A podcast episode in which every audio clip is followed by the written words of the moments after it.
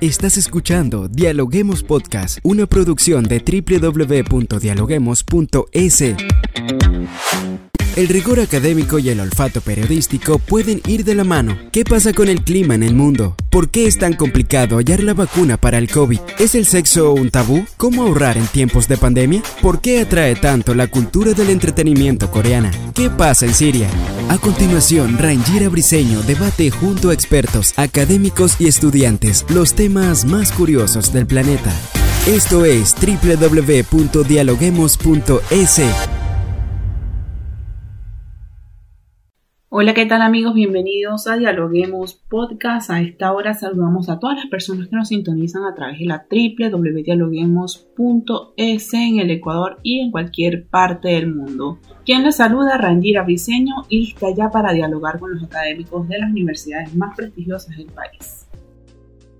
Hoy en Dialoguemos Podcast conversamos con María Elena Sandoval, profesora del área de salud de la Universidad Andina Simón Bolívar. Bienvenida, María Elena. Muchas gracias por la invitación. Marilena, qué bueno que nos pueda acompañar en esta oportunidad para analizar este tema tan importante, sobre todo en el contexto actual en el que vivimos el día de hoy, donde estamos saliendo de una pandemia, las personas necesitan orientarse. Y justamente, ¿qué es el síndrome de burnout y por qué se habla de este síndrome cuando las personas no son capaces de gestionar correctamente todas las obligaciones que les rodean en su vida diaria? El burnout, que es una palabra que viene, que, está en inglés en realidad, en español la traduciríamos como estar quemado. Entonces, eh, una situación de estrés que es muy elevada y que además eh, tiene una especie de cronicidad, es decir, que parece que continúa día a día a lo largo de un periodo extendido de tiempo ya te lleva a una situación de burnout, de sentirte quemada. Y tiene algunas características, ¿no? Como obviamente toda la sintomatología corporal del estrés, eh, sentirte mucho más cansado, mucho más fatigado, tener pocas ganas de, hacer lo que haces, sentir mucha desmotivación en lo que haces e incluso eh, distanciamiento emocional. Mm, yo quisiera que quede claro que en la vida todos pasamos por situaciones de estrés. Obviamente hay situaciones que son bastante demandantes, que son bastante extenuantes, sin embargo no tienen esa característica de eh, llevarte a sentirte quemado, sino que te sientes estresado, pero en un momento dado tienes la conciencia de que es una situación que puede terminar en un determinado tiempo y entonces las cosas se pueden relajar.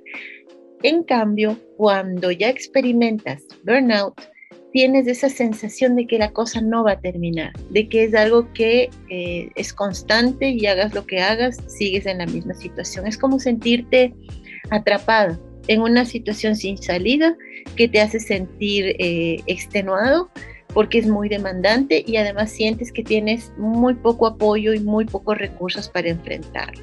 Marilena, ¿en qué contexto de la vida se puede dar el síndrome de burnout? Ya que, bueno, leyendo algunos documentos, se aplica este término no solamente al estrés laboral, sino también al agotamiento parental. ¿Y cómo se puede detectar? Los cambios en la vida, por positivos que, que sean, te pueden generar estrés hasta por exceso de emoción puedes estar estresado, ¿sí? Obviamente cuando asumes roles parentales hay situaciones estresantes. ¿Por qué? Porque te toca eh, enfrentar un montón de situaciones que no tenías antes, te toca resolver un montón de problemas que no tenías antes. Entonces sí, se dan situaciones de estrés, eh, se dan conflictos interpersonales, puede ser con los hijos, puede ser con la pareja, puede ser con la familia extendida, puede ser con quien quieras. Entonces, obviamente son situaciones de estrés de, las que, mm, en las que estamos todos en algún momento, pero no llegan a esta condición de hacerte sentir quemado.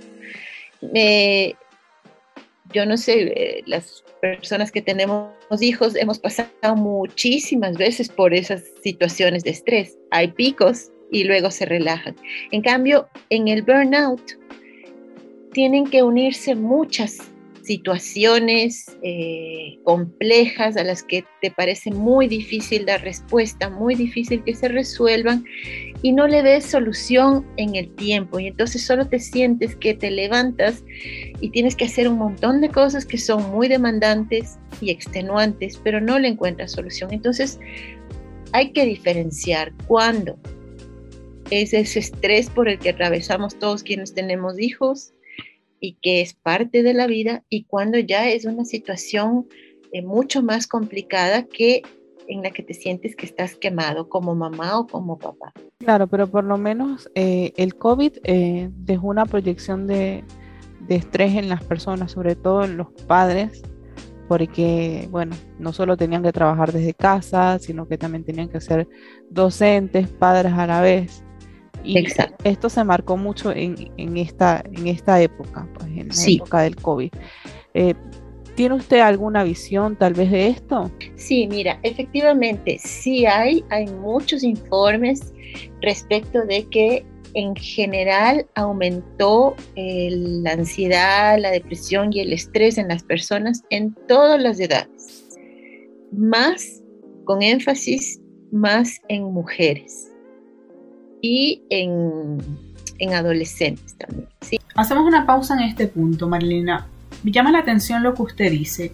¿Por qué la ansiedad, el estrés y otras características se da mucho más en las mujeres que en otros géneros? ¿Por qué se da esta situación probablemente más en mujeres? Porque eh, sí se cruzaron esa, esa cantidad de cargas laborales, familiares, domésticas, educativas, etcétera. Entonces sí, muchas, en muchas situaciones eh, las mujeres, las madres sentían tantas cuestiones. Además, que en el contexto de pandemia eh, fue muy difícil conseguir soportes sociales. Normalmente, eh, cuando nos toca hacer multitareas, de hacer muchísimas actividades laborales, familiares, domésticas, educativas, académicas, etcétera, encuentras canales de apoyo, encuentras, eh, tienes la posibilidad de que quien puede, la mamá le da una mano, una amiga le da la mano, una vecina le da la mano, es decir, hay soportes sociales. O por último, hay muchas personas que lo resuelven eh, pagando servicios de cuidado para los hijos o pagando personas de cuidado para los hijos que cubran espacios de horas para hacer esto. En el confinamiento todo eso desapareció. Entonces, obviamente, sí se sentía una mayor sobrecarga. Ahora, hay que ver si es que una vez que ya se empieza a desconfinar eh, la sociedad, la gente, el mundo, eh, las familias siguen con esa sensación de, quemamiento, de, burnout, las personas, las mamás, los papás. Entonces sí hay, hay que de verdad encontrar ayuda y hacer algo al respecto, ¿no? ¿Por qué? Porque se pone en riesgo eh, también no solamente las relaciones, sino que muchas veces las personas que están atravesando por situaciones de, por síndrome de burnout también tienden a reaccionar con agresividad, por ejemplo, o a maltratar más a los hijos. Estaba leyendo que estudios dicen que, bueno, aparte del agotamiento, la violencia es como que una, una característica de que, se vio en varios estudios de las personas que sufren de, de este tipo de agotamiento. Efectivamente, y no se dan cuenta qué les está pasando. Esa es otra, otra característica, es decir, simplemente se sienten muy mal, se sienten muy agotados, muy cansados, muy enojados, muy irritables e incluso, eh, como te decía, empieza a haber ese distanciamiento emocional como si ya no te importara, ya no te importara que, lo que te pasa ni lo que les pasa a los demás. Entonces sí hay muchas señales de alarma que hay que atender. Excelente lo que nos comenta acerca de las características del burnout, pero ¿cómo detectar que lo estoy padeciendo? A ver, eh, una de las, bueno, entre las características, como te digo, es importantísimo aprender a reconocer qué estoy sintiendo, qué me está pasando. Entonces, me siento muy cansado, cansada agotado, extenuado física, emocionalmente. Em, tengo la sensación de que las cosas no van a cambiar y por eso me da más enojo, más En psicología social hay una palabra, un término que se llama la desesperanza aprendida. Empiezas como a instalarte en esa sensación de que hagas lo que hagas, las cosas no van a cambiar y cada vez es peor. Em, empiezas a sentir que ya no, ya no te importan lo que pasa contigo, lo que pasa con los demás. Y hay una característica muy importante, em, ya no tienes metas tuyas. Es como que solamente te arrastra la ola y em, sientes que no tienes apoyo. Entonces, cuando hay ese conjunto de elementos o varios de esos elementos, entonces sí, ojo, ya puedes estar en una situación de quemamiento. Eso es muy eh, común y muy frecuente, por ejemplo, en personal de salud incluso en, maestros, en docentes, que suelen sentir que eh, es la misma rutina siempre y solamente lo que hay es una sobrecarga laboral y poco apoyo. Entonces uno empieza, empiezan a pensar que, ya no importa, que da lo mismo y, empiezan a reaccionar de manera un poco agresiva, hostil, ya no les importa el servicio que dan. Se vuelven como personas amargadas. Exacto, pero no es porque sean malas personas, es porque están quemados. Entonces, imagínate si tú estás en un contexto laboral, eh, pasa muchísimo con el personal de salud. Entonces, se les dice, maltratan al paciente, ¿ya? Pero a veces es un maltrato que se debe a que están quemados, a que sienten todo lo que te, lo que te he enumerado. Imagínate una persona así regresando a su hogar con manda de niños chiquitos o de pagar facturas o etcétera, etcétera. Entonces es muy importante reconocer qué me está pasando. Estoy quemado, algo tengo que hacer. ¿sí? Lo peor que puedes hacer es seguir como si eso fuese la vida. Entonces, ¿en qué momento debo buscar ayuda y tomar terapia? Es muy importante hacer cuestiones preventivas. Prevenir estas situaciones de estrés excesivo, de ansiedad excesiva, depresión excesiva, de burnout, eh, se puede lograr cuando en tu vida tú construyes, tejes redes de apoyo. Pueden ser redes de apoyo familiares, puede ser de amigos, de vecinos, eh, si tienes alguna comunidad religiosa, la comunidad religiosa, es decir, donde tú puedes ir a encontrar soportes emocionales, eh, económicos, sociales, de, todo tipo, ¿sí? son medidas preventivas. Entonces quiere decir que cuando tú te sientes saturado tienes un espacio en donde eh, liberar un poco esa carga. Em, cuando no tienes eso, cuando estás más aislado, cuando em, has cortado con tus soportes sociales, cuando simplemente llegas y te encierras, estás más en riesgo, es mucho más peligroso. Entonces, si ya eh, estás en esa situación, es muy importante encontrar, si fuese posible, ayuda emocional. Muy importante volver a hacer un repertorio y ver qué, apoyos sociales tengo, qué amigos me quedan, qué familiares todavía me quieren hablar, qué, con quién cuento. Es muy importante tener con quién contar en esas situaciones. ¿sí?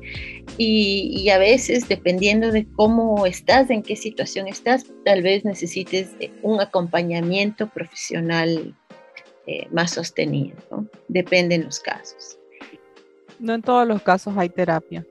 Hay cosas que tienen que cambiar también en tu forma de ver la vida, porque puedes estar muchos años en terapia, pero si es que, por ejemplo, eh, tú no tienes metas tuyas, si tú ves crees que la vida es simplemente levantarte para hacer lo mismo y lo mismo y lo mismo y cumplir con tareas para los demás, entonces estás más vulnerable y más expuesto a tener estas eh, situaciones o a pasar por estas situaciones de burnout. En cambio, si es que tú, a pesar de que tengas un montón de actividades y un montón de cuestiones que hacer, también tienes algo para ti, tienes un espacio para ti, metas para ti, sueños tuyos, pues todo lo que sientas que haces como un esfuerzo, también podrás sentir que va a tener una compensación. Cuando estás atravesando los síndromes de, el síndrome de burnout, sientes que no hay compensación posible. Simplemente estás atrapado en una situación eh, sin apoyo y sin compensación.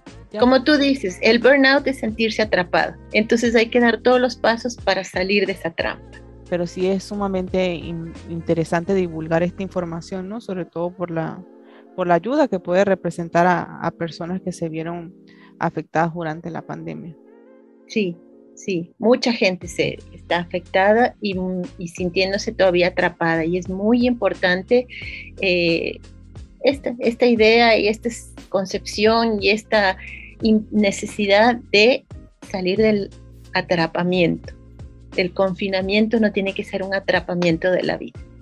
¿Alguna reflexión final sobre este tema? Mira, es lo que yo te, lo que yo te digo por estresante que sea la vida, el hecho de que tú tengas una meta más allá de la cotidianidad hace que eso cobre sentido. El día que tú ya no tienes metas más allá de la cotidianidad, el día que tú ya no crees que es posible que algo sea diferente, que algo cambie, que tu vida se transforme, ese día estás más atrapado que nunca. Ahí sí vas a caer en lo que se llama la desesperanza aprendida, haga lo que haga, no hay solución.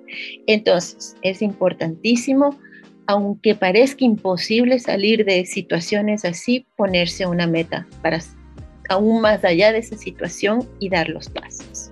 Muchas gracias por acompañarnos el día de hoy. Siempre es un gusto. Gracias a ustedes. Gracias por escucharnos. No se olviden de seguirnos en nuestras redes sociales, Facebook, Twitter e Instagram como Dialoguemos Info y visitar nuestra página web dialoguemos.es. Soy Rangira Briseño y seguimos dialogando en podcast. Esto fue Dialoguemos Podcast. Escucha todos los programas de Dialoguemos Podcast en www.dialoguemos.es. Suscríbete para no perderte ningún episodio. Estamos en Spotify. Sigue escuchando Dialoguemos Podcast, el nexo entre la academia y la comunidad.